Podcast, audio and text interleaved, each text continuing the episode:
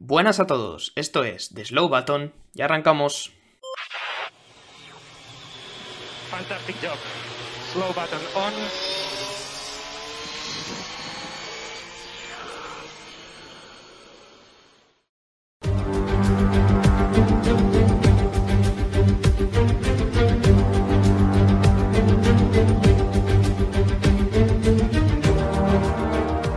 Hola, ¿qué tal? ¿Cómo estáis? Bienvenidos, bienvenidas una semana más al podcast de The Slow Button. Hoy ya es martes, acabamos, como quien dice, de vivir el Gran Premio de Azerbaiyán en el circuito urbano de Bakú. Un gran premio que no suele decepcionar, un gran premio de los que la gente suele esperar con emoción y que este año se esperaba todavía más porque hay que recordar que veníamos de nada más y nada menos que tres semanas de parón gracias a que el Gran Premio de China se había caído del calendario. ¿El Gran Premio estuvo a la altura? Pues es lo que vamos a charlar en el episodio de hoy, si convenció, si no convenció y si convenció sobre todo el nuevo sistema de clasificación sprint, el nuevo formato de fin de semana en general que traía este Gran Premio y que viene por primera vez de las seis que va a venir en esta temporada. De todo esto y de mucho más vamos a hablar en este episodio, pero antes tengo que detenerme a presentar a solo uno de mis compañeros. David, ¿cómo estás? Buenas tardes. Pues estamos aquí, eh, listos para repasar este Gran Premio de, de Bakú un gran premio que, bueno, le hemos metido tanto hype a Baku en los últimos episodios, yo creo, de que si es un circuitazo, que si ha tenido súper buenas carreras siempre, que pasan muchas cosas, que le hemos, le hemos mufado, ¿no? Un poco, porque la verdad que la carrera ha sido bastante procesión y, y hay temitas interesantes, ¿no? Yo creo, sobre todo el tema del formato de la sprint y también igual de, de esa dependencia del DRS de la que ya hablamos en, en Australia. En Australia hablamos para bien, eh, aquí yo creo que vamos a hablar un poco para mal. Pues sí, lamentablemente le metimos demasiado hype a Bakú, porque es verdad que es una carrera que a mí personalmente me suele gustar y que creo que en los seis años que llevaba en el calendario, David, no había decepcionado prácticamente nunca, no, no. porque tenemos auténticos carrerones en Bakú y tenemos sobre todo grandes momentos, ¿no? O sea, tenemos Ericsson Gitas, eh, Alonso Dos Ruedas, que deciré grandes momentos en Bakú.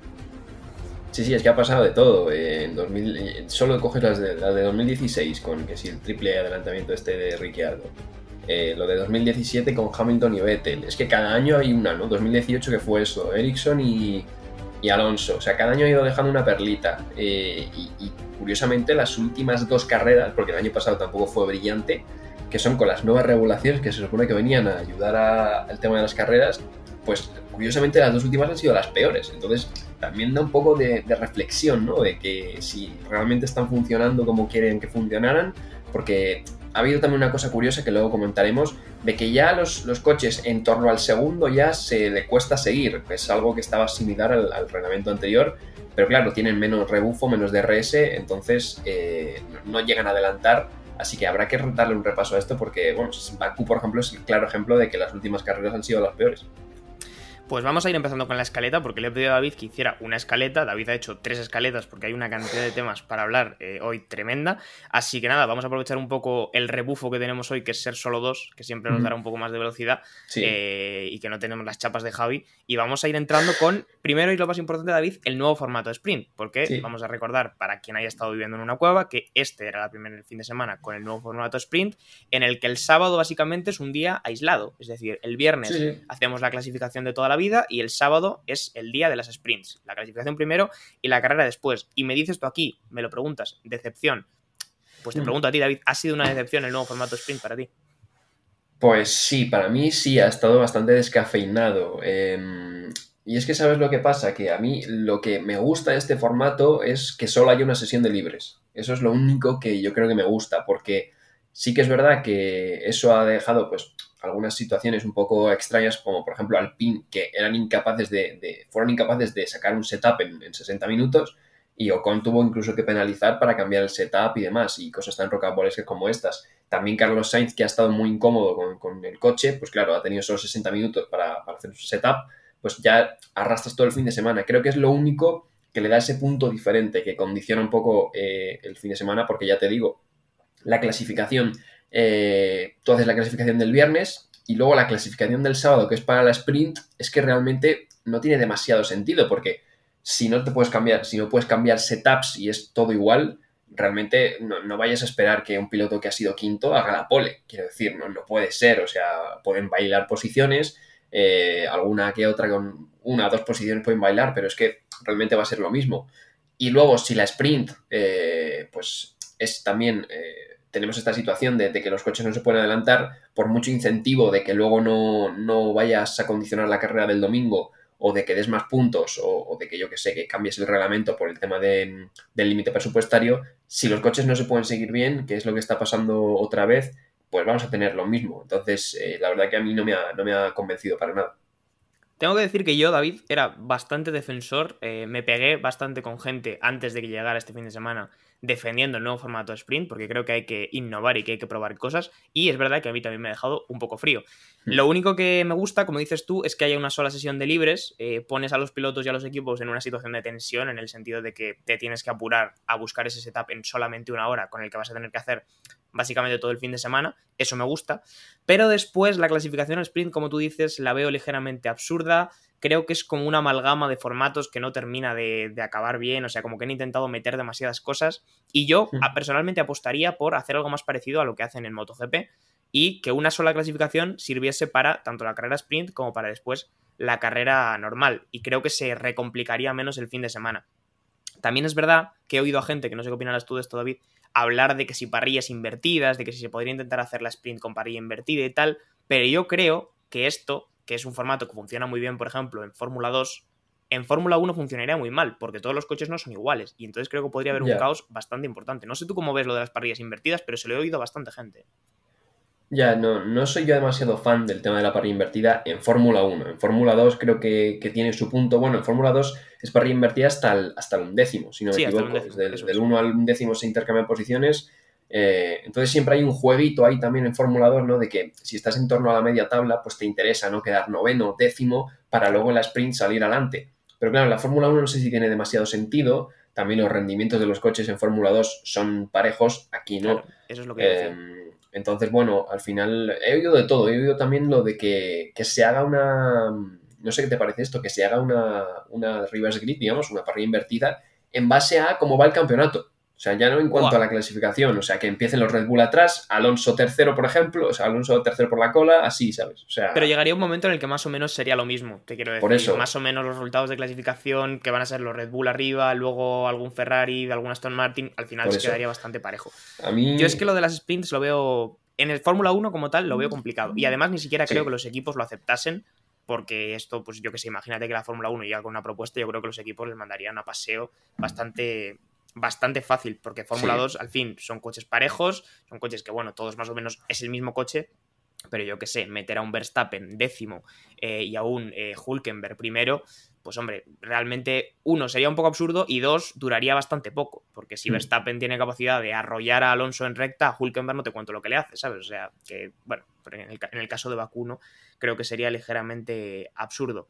Hablamos precisamente de Bakú para hablar de lo que ha sido la procesión de Bakú, porque es verdad que en la sprint igual era un poco más hmm. predecible, pero es que en la carrera también se repitió, y menos mal el safety car para que la carrera se animara un poco hasta las primeras 15 vueltas, pero después vimos una carrera bastante, bastante parada en Bakú, eh, con Checo Pérez que se quedó delante y tiró delante y nadie le pudo parar, con Verstappen segundo y con tal vez la esperanza de que Alonso pudiera adelantar a Leclerc, pero nunca llegó a ese adelantamiento. Entonces, eh, me hablas aquí tú, David, de la dependencia del DRS, ¿no? Lo, comentabas en la introducción. Eh, estamos llegando a un punto en el que el nuevo reglamento empieza a fallar en justo lo que venía a solucionar, ¿no?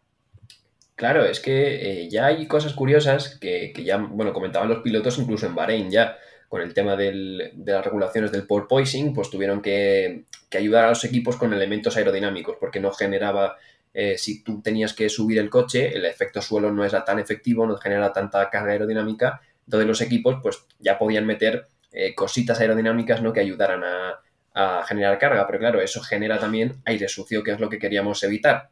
Y ya estamos viendo cómo los coches, en torno a 8 décimas, 9 décimas, ya les cuesta seguirse, ¿no? Y, claro, es un problema porque eh, tú antes, eh, en la antigua regulación, era más bestia porque estabas a un segundo y medio y ya notabas todavía el, el aire sucio, pero si entrabas en, ese, en esa barrera del segundo, era bastante complicado defenderse del DRS.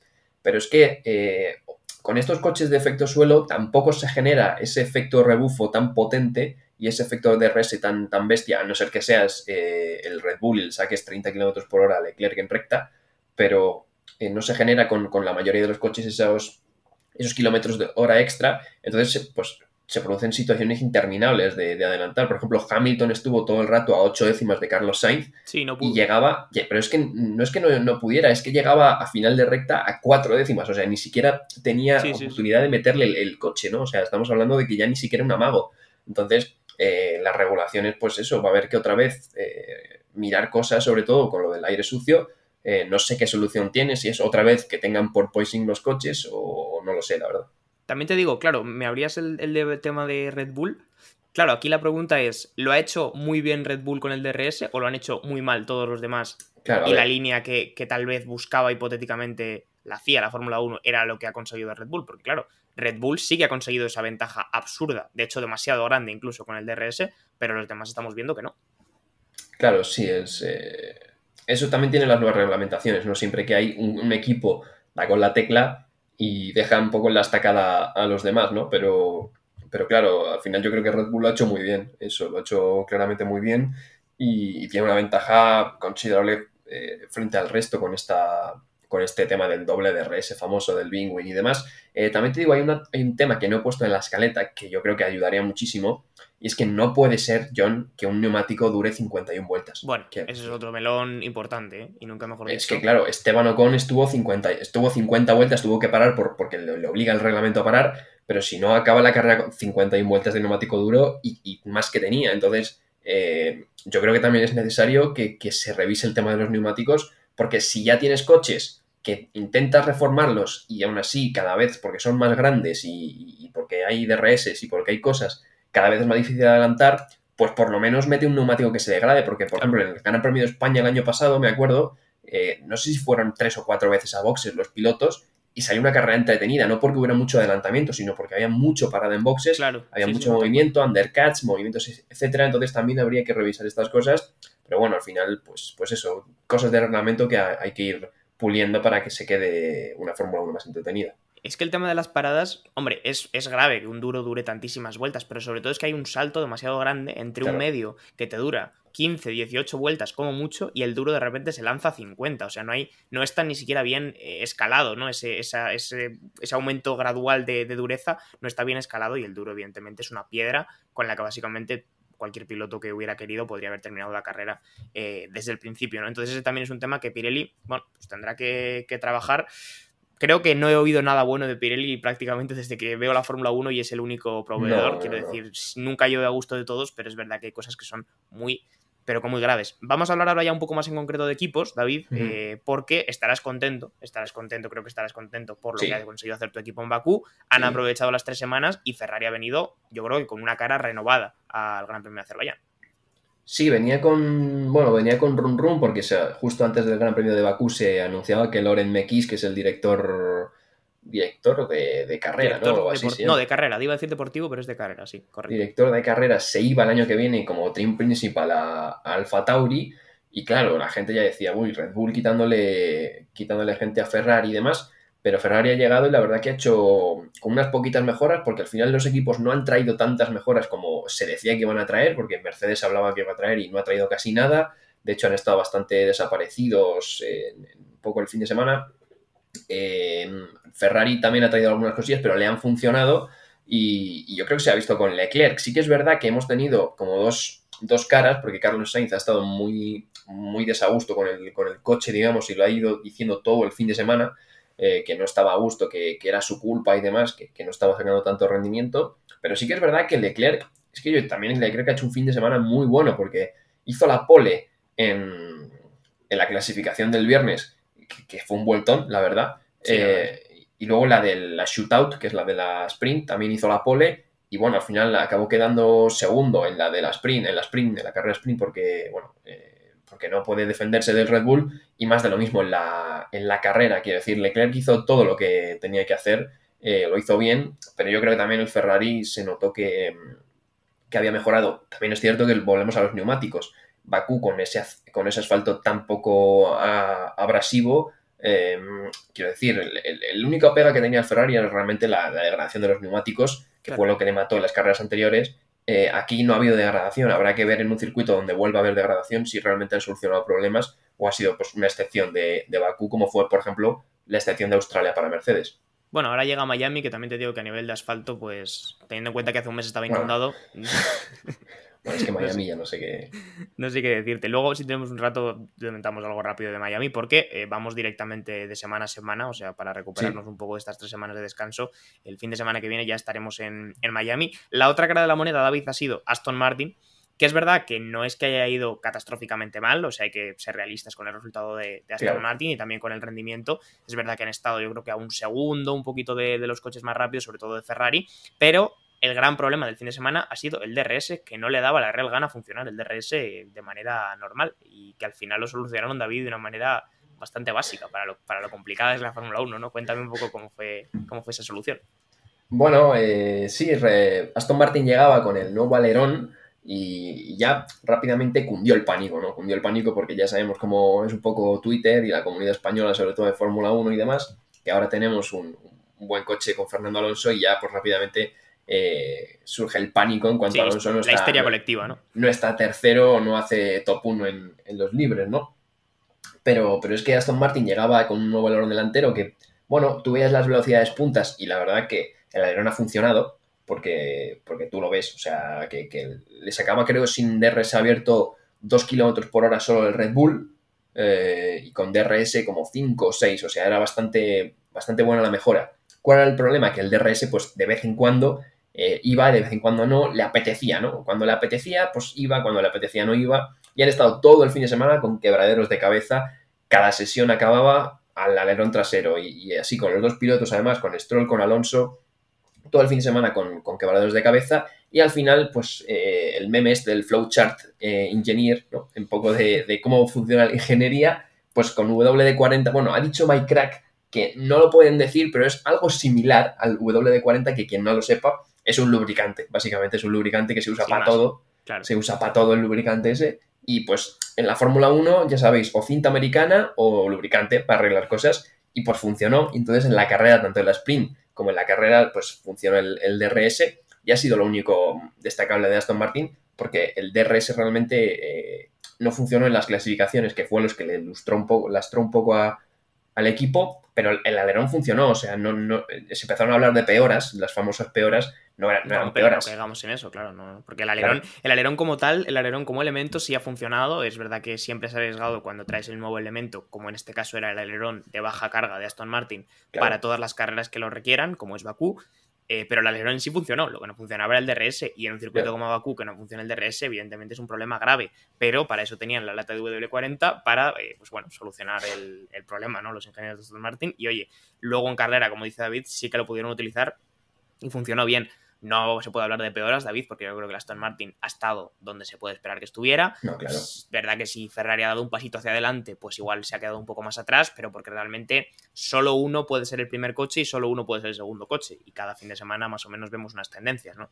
Entonces no se puede estar siempre ahí, pero tampoco creo que sea como para eh, generar pánico y pensar que ya se acabó la temporada. Queda mucho por delante. Además de Aston Martin, también quería hablarte, eh, David, del buen rollo se está hablando mucho del buen rollo entre Lance Stroll y Fernando Alonso, que la verdad que tuvieron una carrera muy de conversación, o sea, no tenían radio entre ellos, pero prácticamente lo parecía, porque primero fue Lance el que dijo, oye, decirle a Alonso que no le voy a adelantar, que él vaya a su bola, que yo no voy a meterle el coche, y luego fue Alonso el que le devolvió la pelota y le dijo a sus mecánicos, a sus ingenieros, que le pasaran su reparto de frenada a Stroll porque creía que le podía ayudar, o sea, la generosidad reina en el equipo de Silverstone. Sí, es que esto desde fuera puede verse como algo rollo, ay mira qué bien, qué bien se llevan y demás, pero es que en la Fórmula 1 esto es extrañísimo, porque es que con cualquier piloto que hables, tu máximo rival realmente es tu compañero de equipo. Claro. Y, el, decirle Stroll Alonso que no le va a adelantar eh, está bien, porque puede tener, quiero decir, al final tiene sus razones, porque Stroll también veía que Alonso tenía más ritmo y que si se quedaba detrás, pues podía beneficiarse tanto él como Alonso como el equipo, ¿no? Pero, por ejemplo, lo de darle el reparto de frenada es algo extrañísimo, porque los pilotos tienen sus truquitos y tienen sus, cosas. Al final, eh, Fernando, ya sabemos cómo es, es súper competitivo y él lo, ha contado muchas veces, con, ha hecho siempre bromas con que le han preguntado periodistas y demás, y dicen que si, si algún compañero alguna vez le ha preguntado por alguna curva, alguna vez le ha dicho alguna mentira de, oye, pues en esta curva ha ido en cuarta y, ha habido en tercera, por ejemplo, ¿no? O sea, son súper competitivos y esas cosas nunca las, las cuentan.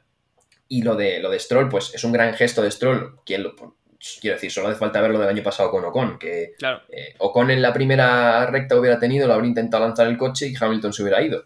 Pero quiero decir, lo de Stroll es un, es un gran gesto y un gran movimiento de equipo que se muestra que van todos a una y que tienen una estrategia y que la siguen y demás. Pero lo de Alonso es que además es súper extraño verlo en la Fórmula 1, que compartas datos propios de un coche al otro es muy extraño. También es verdad que luego fue meme porque Stroll, a, los pocos minutos de cambiarse el reborde de frenada, eh, tuvo una patinada en la última curva que, bueno, casi le, le costó una posición, de hecho. Así que, bueno. Claro, no queremos pensar que Alonso le diera un mal reparto de frenada, pero igual ese reparto de frenada solo le funcionaba a Alonso, porque, claro, también hay que entender que cada piloto tiene una manera de, de conducir, ¿no? Pero, oye, sí que es verdad que fueron gestos que yo creo que se agradecen, aunque el de Alonso fue extraño. Después, cuando le preguntaron sobre eso, él dijo que, bueno, que a él realmente le quedaban pocos años en el motorsport, pero que él sí que pensaba que Stroll iba a estar eh, liderando equipos, creo que dijo, durante los próximos 10-15 años y que por lo tanto era como su pequeño regalo, ¿no? Como que quería dejarle todo el conocimiento posible para que el día de mañana, mismamente en Aston Martin, si Alonso no, no siguiera en el equipo, eh, Lance Stroll pudiera ser un piloto de referencia, ¿no? Entonces, bueno, me parece también... Eh, me parece bonito que Alonso esté lo suficientemente motivado con el proyecto de Aston Martin como para invertir más que su propia habilidad conduciendo, sino también sus conocimientos en, en el equipo. Así que cuanto menos eh, interesante esto. Pasamos del buen rollo al mal rollo, David, o al supuesto mal rollo, entre comillas, porque bueno, creo que no se nos ha ido un poco la cabeza este fin de semana eh, con el mal rollo, lo digo entre 3 millones de comillas, entre Fernando Alonso y Carlos Sainz. Es verdad que hubo un toque, entre comillas, un, pequeño conflicto en pista entre los dos. Fue en la carrera sprint, si no me acuerdo mal, ¿no, David? Sí. Sí, en la carrera sprint. Y luego, pues se ha generado, también te digo, el 90% de esto se ha generado en Twitter, eh, unas, bueno, suposiciones, rumores de que, que se llevaban mal, que si Alonso estaba enfadado con Dazón porque Dazón se había posicionado más del lado de Carlos Sainz. Eh, David, a mí todo esto me parece una vendida de humo espectacular. Carlos Sainz creo que creo que es una persona que no se ha metido básicamente con nadie nunca y Alonso, hombre, dentro de que pueda ser más polémico con sus declaraciones, tampoco creo que proceda mucho nada de lo que todo lo que se está contando, o sea, no, no sé. No, no, a ver, aquí hay muchas cosas que analizar y, pocas cosas que realmente que, poder opinar porque al final es que aquí hay muchas cosas que se quedan entre ellos y no, pasa nada. ¿Cuántas, veces, ¿Cuántas veces hemos visto a Alonso decir algo por radio, bueno, el año pasado mismo con Hamilton? Eh, la rajada que tuvo Alonso de Hamilton en Spa, luego el Hamilton le contestó con esa foto en Twitter y al día siguiente estaban los dos abrazados en el box. O sea, quiero, decir, esto ha pasado muchas veces y pasa en todos los deportes, no, no, es la primera vez que lo que lo que pasa con, un deportista. Pero es que luego, claro, lo que dices tú, la bola que se hace luego después de que si gente en Twitter hablando que no tienen ni idea, pero hablando, eh, también titulares de prensa un poco, eh, porque no sé si viste un titular, creo que fue del ABC, que ya decía algo así como Alonso le da otra, imparte otra lección a Carlos Sainz. No sé, hay cosas que me parecen. la verdad, sí. Sí, hay cosas que me parece que sobran, sobre todo porque es la primera vez que tenemos dos pilotos españoles luchando realmente por, cosas buenas. No tenemos uno en la fondo de la parrilla y otro arrastrándose en un HRT.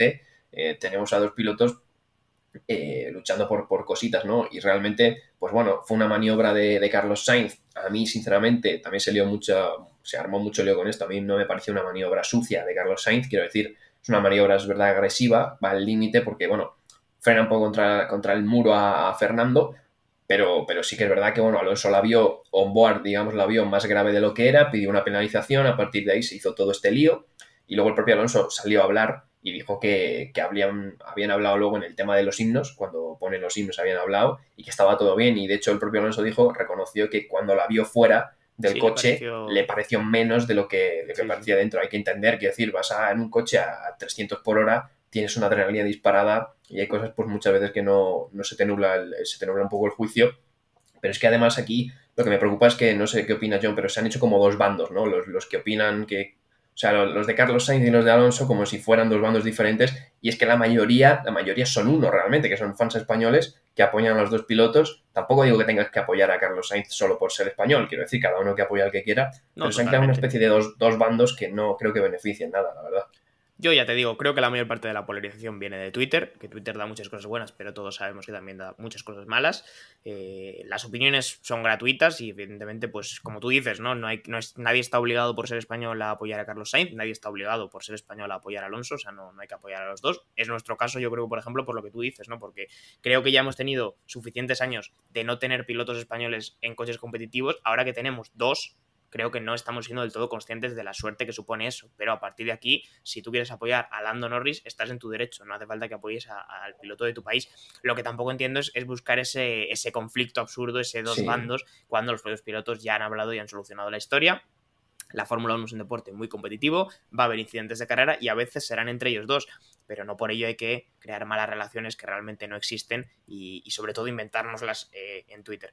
El tema de Dazón es otra cosa de la que tampoco sabemos absolutamente nada, ah, así que hablar es un poquito especular. Es verdad que Alonso terminó la carrera y las declaraciones que dio fueron un poco monosilábicas, o sea, no quiso decir gran cosa, pero la pequeña puya que pudo soltar también yo creo que se magnificó muchísimo a que, bueno, yo qué sé, se empezó a hablar de que sí, su relación con Lobato, que su relación con tal.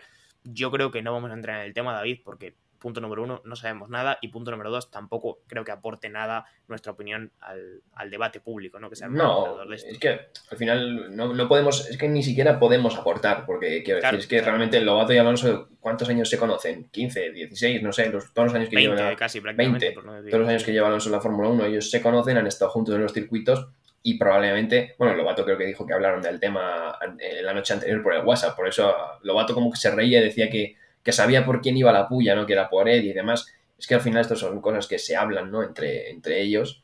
Pues yo que sé, alguna pullita pues puedes soltar, pero tampoco creo que, haya que opinar porque realmente no sabemos qué, qué pasó ahí entre ellos y había mucho de todo. Luego gente diciendo no sé qué de Pedro de la Rosa y Pedro de la Rosa pues es embajador de Aston Martin. Eso te iba a decir, o sea, más relación no, puede tener. Claro, o sea, es que eh, estos temas, ya te digo, son bastante extradeportivos que siempre se lían, pues como dices tú, en Twitter y bueno, no hacen bien a nadie y, ya te digo, menos mal también John, te digo que la próxima semana es Miami porque llega a pasar esto antes del parón y tenemos una de titulares durante tres semanas de, tres semanas de, chapa, ¿eh? Sí, sí, tres semanas de, de tantán, ¿eh? Con, con declaraciones, no sé qué, y titulares así engañosos. la verdad, totalmente, sí, sí. Pero bueno, llega el Gran Premio de Miami que no servirá para gran cosa, pero por lo menos servirá para borrar esto de la memoria, porque al final la memoria de estas cosas es a muy corto plazo.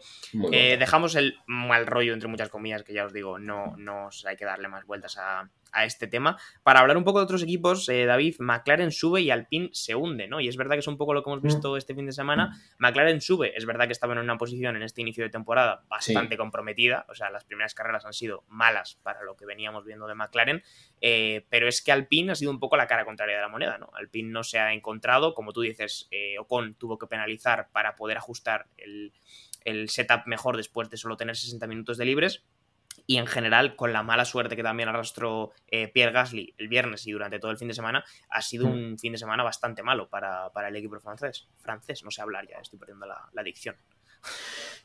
Hablábamos hace poco de que el, motor Renault había sido el único que no había tenido ningún percance. Sí, antes lo digo. ¿eh? Y, bueno, pues ya está, ¿no? Ya, ya están empatados todos. Eh, Pierre Gasly, que, bueno, no sé si fue de motor, hidráulico, fue un poco de todo, ¿no? Yo creo, un fallo así porque también dijeron del equipo que podía haber sido hidráulico, no sé qué. Bueno, el caso es que tuvieron que cambiar motor y caja de cambios eh, para que no se afectara la clasificación. Entonces Pierre Gasly pues ya salió atrás condicionado. Eh, también tuvo un accidente en la clasificación, o sea, le pasó de todo a, Gasly. Pero es que con Ocon eh, no, acertaron con el setup y, yo esto no lo he visto ninguna vez. Y es que un piloto tenga que romper el parque cerrado porque tiene que cambiar eh, la configuración del setup. O sea, he visto romper parques cerrados por, por como le pasó a Hulkenberg, cambiar alguna cosa, eh, etcétera, etcétera, pero por no ser incapaces de sacar un setup, eh, no, lo he visto bastante poco, la verdad. Entonces, ha salido también Alpine hablando de que han rendido por debajo de sus posibilidades. Lo que pasa es que, bueno, ya sabemos que Alpine parece que siempre rinde debajo de sus posibilidades, porque claro, te dicen que tienen el, el tercero o el segundo mejor coche, pues claro, eh, todo lo que sea quedar donde quedan, al final es rendir debajo de sus posibilidades. Pues te digo, eh, David, que es que venían, venían este fin de semana con eh, declaraciones de nuestro amigo Otmar ¿Sí? Sufufu, hablando de eso, de que, que tenían capacidad de ser el, el, segundo coche. También te digo, si me bebiera un chupito por cada vez que he visto a un equipo esta temporada decir que pueden cerrar el hueco con Red Bull o el hueco con los equipos de arriba o convertirse en el segundo coche, conseguirse en el tercer coche, no estaría hablando aquí contigo, te quiero decir, estaría no, Porque lo ha dicho Mercedes recientemente también, creen que puede cerrar el hueco con, con Red Bull, que ya me parece, hombre, una cosa como poco eh, arriesgada. Ferrari también confiaba mucho en sus mejoras y es verdad que van de camino, pero hombre, Red Bull creo que aún está lejos y sobre todo, como veníamos diciendo, el jefe de Alpine diciendo que podían colocarse como el segundo coche. Hombre, no seré yo quien les critique, pero hombre, me parece ligeramente de vivir en la ilusión. ¿eh? Claro, pero dentro de que, por ejemplo, lo de Mercedes, lo de Ferrari, o incluso Mike Crack, que ahora ha dicho que creen que pueden dar caza también a Red Bull eh, a lo largo de la temporada, por lo menos están en ese grupo diferenciado de adelante, ¿no? Está Red Bull, digamos, en, el Red Bull en su liga, y luego, digamos, a la caza, eh, Mercedes, Aston Martin y Ferrari, dependiendo un poco del circuito, cada uno le beneficia un poco más cada uno, ¿no? Pero por lo menos están en ese grupo de, conseguir podios, ¿no? Por lo menos ese tercer escalón del, del podio, si falla algún Red Bull, pues segundo y tercero como fue Hamilton segundo y Alonso tercero en, Australia.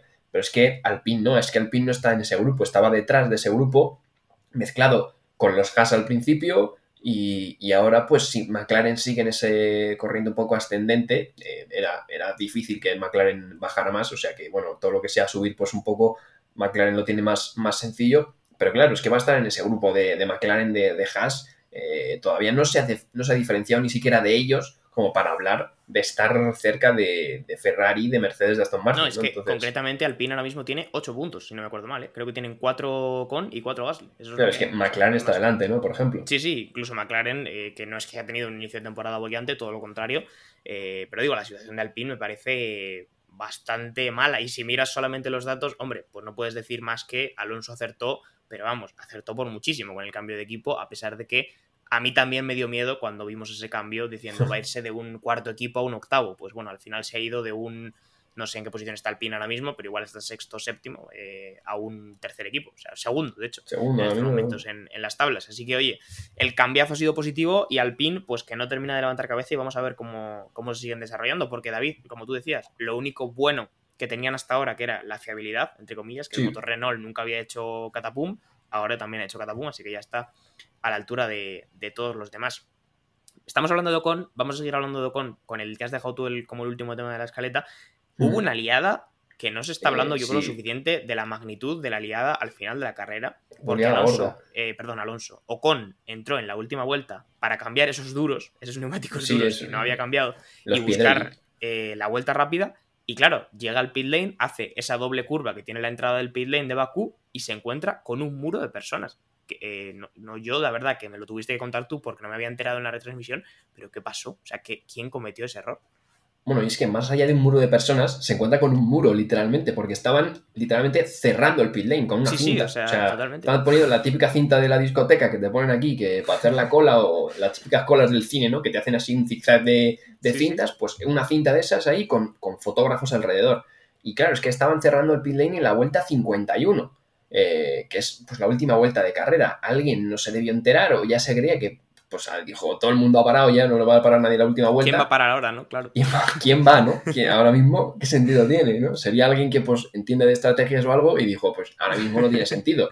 Pues mira, fíjate, eh, Pierga, o sea, Esteban Ocon, que no había parado porque tenía ese duro desde el principio de carrera, se, encontró con una muralla de, gente. Eh, esto es algo gravísimo, o sea, pero gravísimo. O sea, esto es a niveles de que alguien invada la pista. Quiero decir, al final el pit lane parece que está como más seguro de que la pista, porque evidentemente los coches no van a 300, pero sigue siendo una zona donde al final es que un Fórmula 1 en el pit lane que parece que va lento va a 80. O sea, quiero decir, pégate tú con un coche a 80, ya, ya te digo dónde acabas. O sea, en el hospital y, en otro sitio acabas. Entonces, esto es gravísimo y, nos dejó también una de las anécdotas, que es la, FIA sacando uno de sus eh, famosos comunicados citándose a sí misma, porque claro, eso, eh, eh, el que cierra el pit lane, claro, el que cierra el pit lane es un responsable de la FIA, entonces el comunicado era algo así como la FIA cita a la FIA a revisar el protocolo de, se ha cerrado el pit lane y demás. O sea, esto es algo gravísimo, la verdad, no, no sé qué, qué consecuencias va a tener y eh, posiblemente ese pobre hombre pues eh, estará despedido. Sí, quiero que... pensar que ha perdido el trabajo a alguien, porque claro,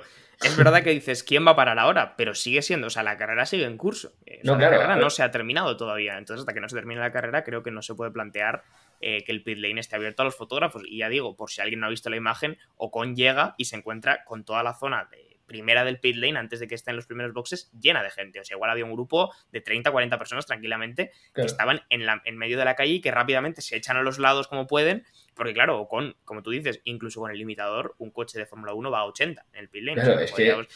podríamos haber tenido un susto realmente, realmente grande, que queda como algo anecdótico, pero que es bastante serio porque, bueno, de haber sido, de no haberse apartado a tiempo, de haber llegado con más rápido, vete tú a saber, podríamos haber tenido un susto porque alguien decidió que podía cerrar el pit lane un poco cuando, bueno, cuando consideraron. Pero es que hay que ponerse en situación de que parece que, ya te digo, parece que van despacio, pero ponte tú en un paso de cebra, quieto, Sí, sí, y, y que que venga un coche de 80. frente a 80. O sea, cuidado que llevas un susto gor- gordo. Pues imagínate el que va dentro también, o con además, eh, Bakú que tiene esta especie de entrada recovequeada también ahí sí, en que no lo ves. Claro, no ves, hasta que ya no entras en la última zona donde ya frenas y pulsas el botón del limitador, no ves que hay delante, no es una calle de estas largas que, que puedes ver todo, pues Ocon de repente se encuentra con una muralla de personas y claro, pues es que esto es gravísimo. Entonces entiendo que alguien habrá perdido el trabajo y no se la fía, que va, eh, sale a cagada por, por carrera la FIA, si no es por decisiones a sanciones a pilotos, es por fallos de seguridad o por, o por vete tú a saber. La próxima carrera en Miami ya veremos que, que toca, toca bingo.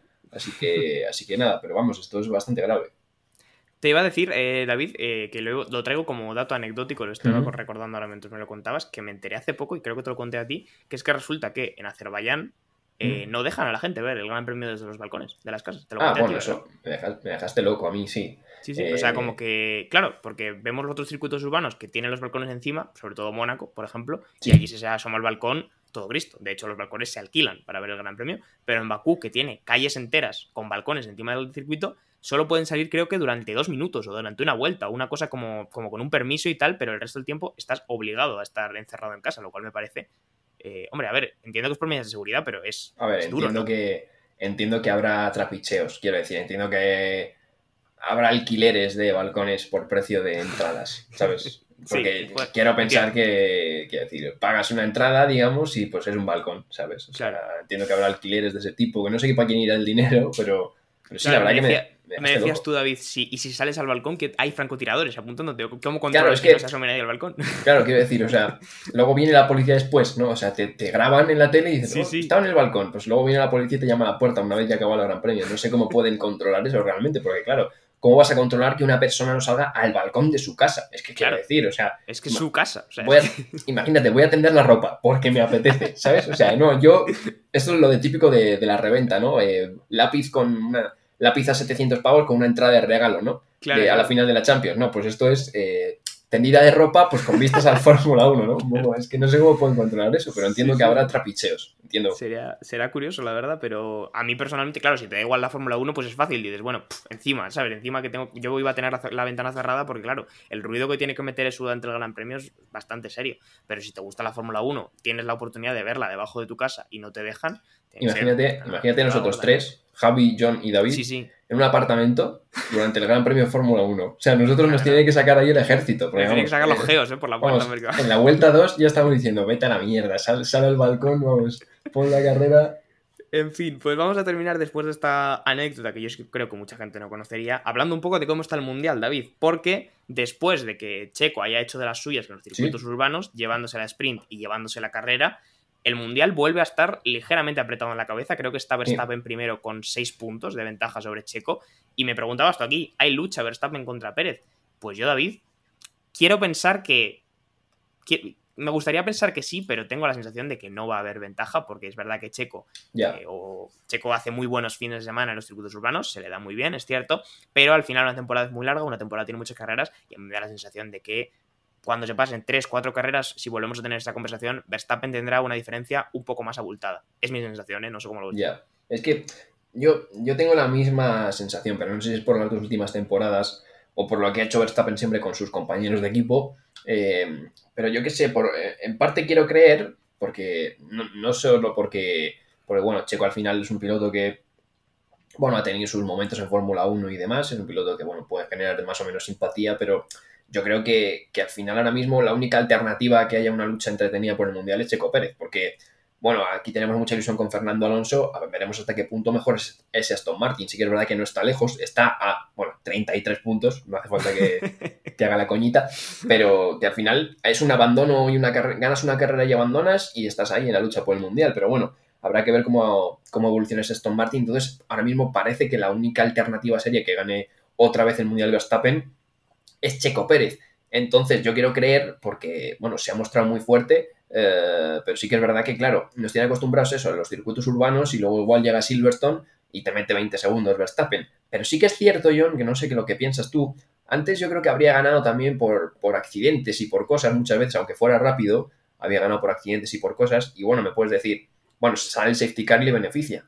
Pero es que tanto en Arabia Saudí como en Bakú, eh, lo que hace Seco Pérez es eh, sacarle tiempo a, Verstappen. O sea, los dos tirando a muerte, además, lo ha dicho Marco, que en Red Bull ahora mismo no tienen hora de equipo, los dos a tirar a muerte. Y es que eh, Checo Pérez le ha metido, le metía tiempo, le aguantaba, tanto en Arabia Saudí como aquí. Entonces es yo creo que es una señal de que Checo está fuerte y a ver si puede trasladarlo al resto del campeonato.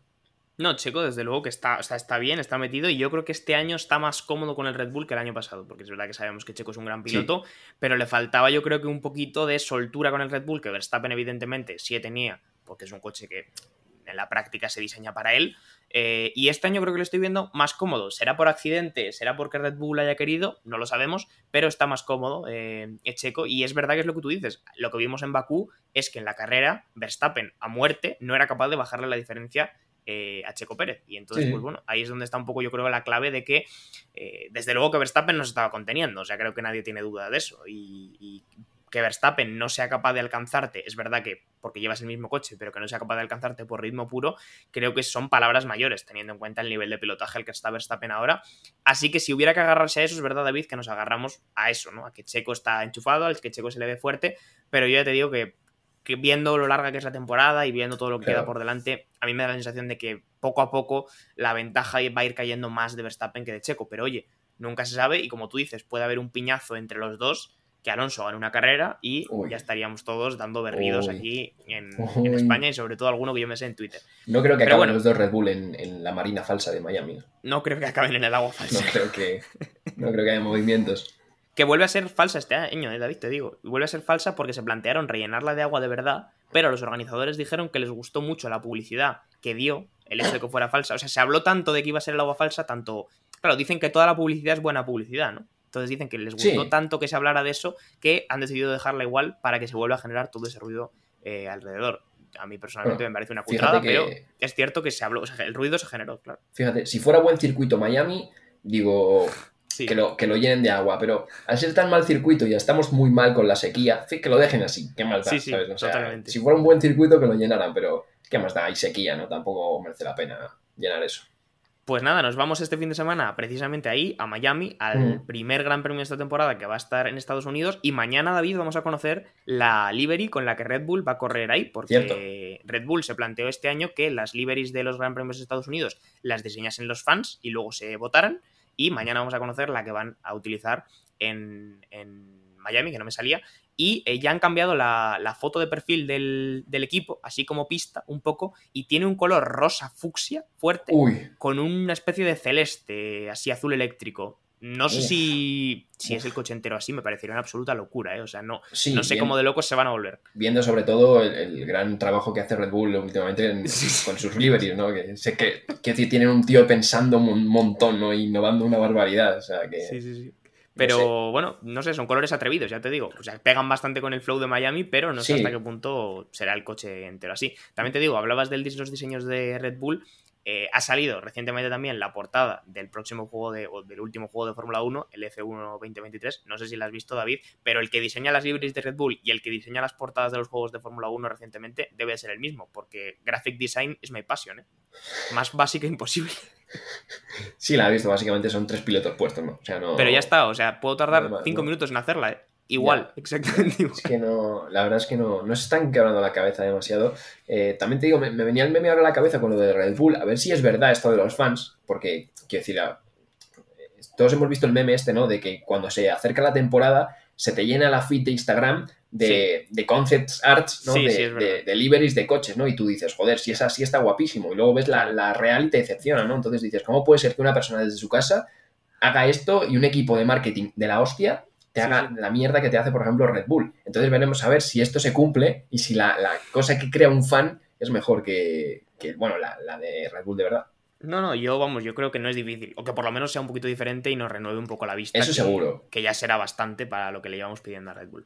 Pues nada, hemos llegado al final. Tiempo perfecto, David, te digo, pues, con todos los temas de los que teníamos que hablar y con todo lo que ha dado de sí el Gran Premio de Bakú para, como tú decías al principio, haber sido una carrera bastante mala y no tenemos tiempo de descansar porque nos vamos, como estamos diciendo, ya al Gran Premio de Miami, Gran Premio que nos deja, pues, las sensaciones contrarias a las que nos venía dejando Bakú otros años, hmm. que fue bastante mediocre el año pasado, un circuito que en general no gusta, pero que, que veremos a ver qué ocurre, porque después de Miami volvemos a hacer un poco la, tripleta europea, ¿no? Venimos a España, venimos a Mónaco y venimos con Imola, que son circuitos donde además se eh. habla, se habla de que Aston Martin podría tener algo que decir. ¿eh? Cuidado esa tripleta. A mí esa tripleta, si Aston Martin ahí gana por lo menos una carrera de esas tres, cuidado, ¿eh? Porque son circuitos que parece que por las características que tienen le, pegan a Aston Martin, pero es que encima vienen las famosas mejoras de Imola, que veremos a ver si son solo un alerón, un alerón trasero como va a venir en Bakú o son más cositas pero esa tripleta tiene, tiene buena pinta. Antes de eso nos tenemos que conformar con el Gran Premio de Miami,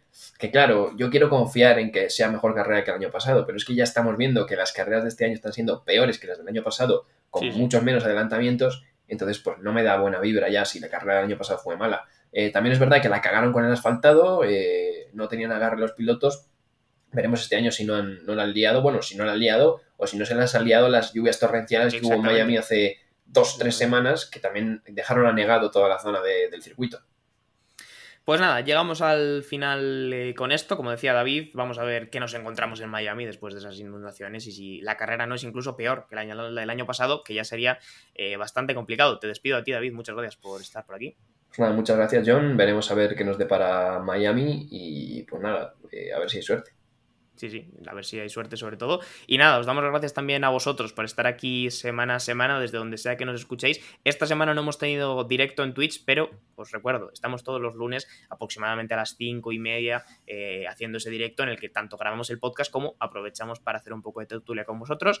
Que os recuerdo que nos podéis escuchar en prácticamente cualquier plataforma del mundo, podemos estar ahí. Si buscáis lo suficiente nos encontraréis. Y también en toda red social en la que queráis consumir contenido, también está eh, de Slow Button. Llegamos al final, nos vemos la semana que viene con el Gran Premio de Miami. Chao, chao.